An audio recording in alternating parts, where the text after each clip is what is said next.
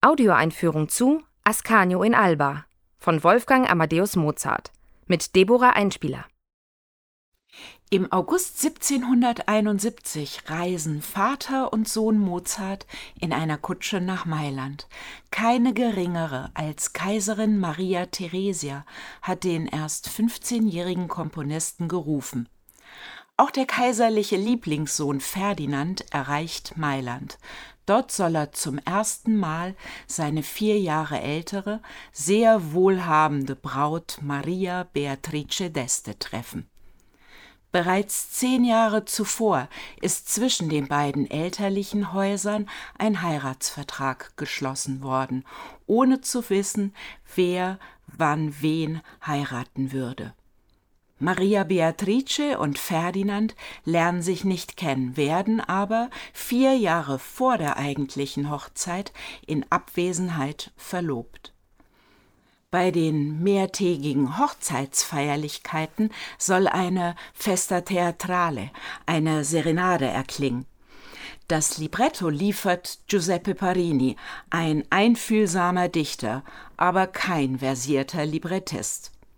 Parini bringt die Kennenlerngeschichte von Ferdinand und Maria Beatrice in Form einer Allegorie auf die Bühne.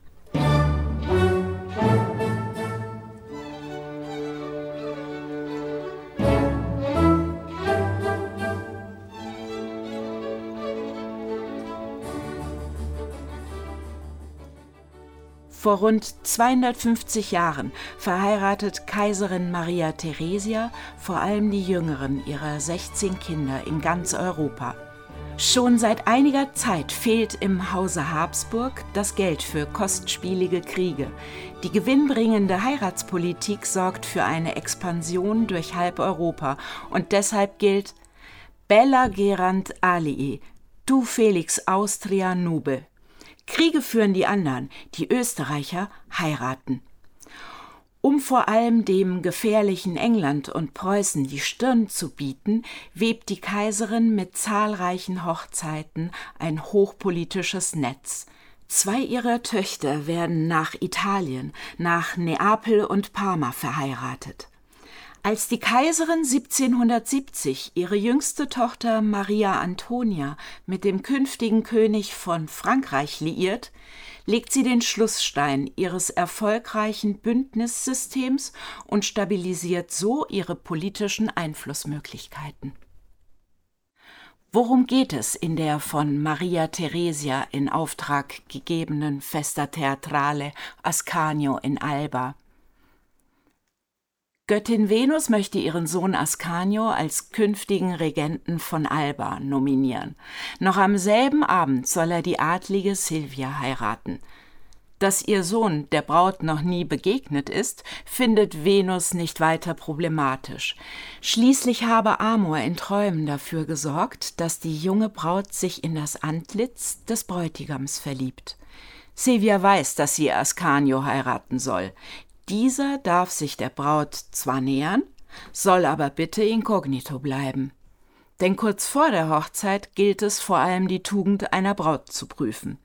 Nachdem diese ausreichend bestätigt wurde und Silvia durch alle Emotionen gegangen ist, darf die Hochzeit endlich stattfinden.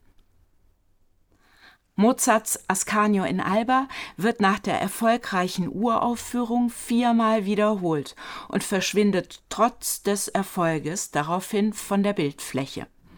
Erst seit kurzem steht die selten gespielte Serenade des jungen Mozart wieder im Spielplan weniger Häuser.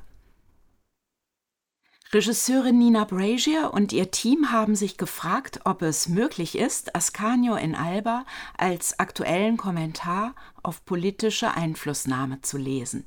Denn seit jeher streben Menschen nach Macht und Einfluss.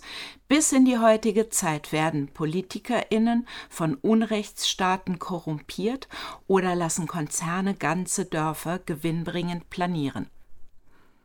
Die arrangierte Ehe zwischen Ascanio und Silvia entspricht den adligen Gepflogenheiten des 18. Jahrhunderts. In unserem Kulturkreis finden arrangierte Ehen heute so nicht mehr statt. Doch bis heute begegnen uns Geschäfts- oder auch Lebenspartnerinnen in Institutionen. Man lernt sich im Golfclub oder an der Uni kennen, man unterstützt sich gegenseitig, teilt einen ähnlichen Lebensstil. Social Media, identitätsorientierte Politik und Marketing verstärken dies heute mehr denn je.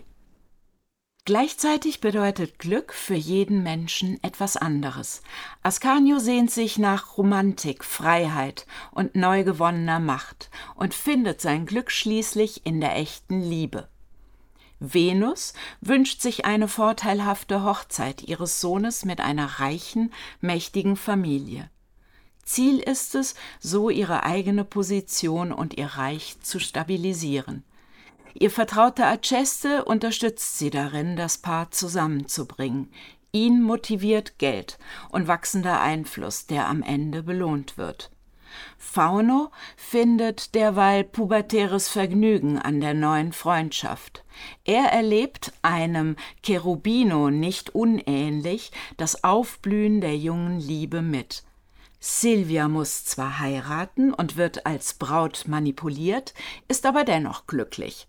Sie ist erleichtert, dass der Mann, in den sie sich verliebt, nicht nur der Mann ihrer Träume ist, sondern Ascanio, der Mann, den sie heiraten soll. Ascanio in Alba bietet ein musikalisches Highlight nach dem anderen. Schon mit der Ouvertüre bricht der erst 15 Jahre alte Komponist die althergebrachte Form auf. Bis dahin haben wir immer einen Allegro-Teil, einen Menuett-Teil und anschließend einen Allegro- oder Presto-Teil gehört. Dieses Muster hat Mozart für Ascanio in Alba weiterentwickelt. Den zweiten Satz hat er für die Uraufführung als Ballett umgestaltet, den dritten Satz für einen Chor komponiert. Alle Arien, mit Ausnahme von Silvias Auftrittskavatina, sind in zeittypischen Da Capo-Formen vertont.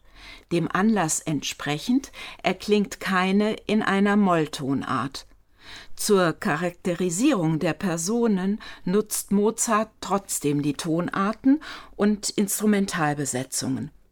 Ascanio erscheint als strahlender Held in D-Dur, Silvia singt zwei ihrer vier Arien in S-Dur.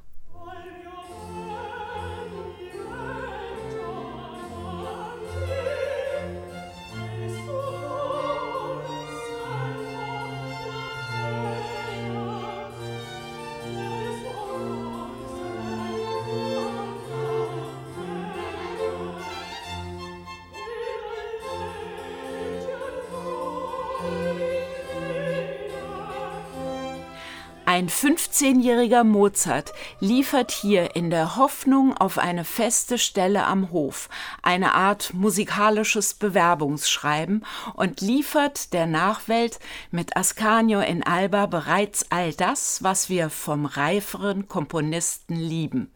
Ein Fest der Stimmen. Sie hörten Ausschnitte aus der Premiere vom Dezember 2023 unter der musikalischen Leitung von Alden Gatt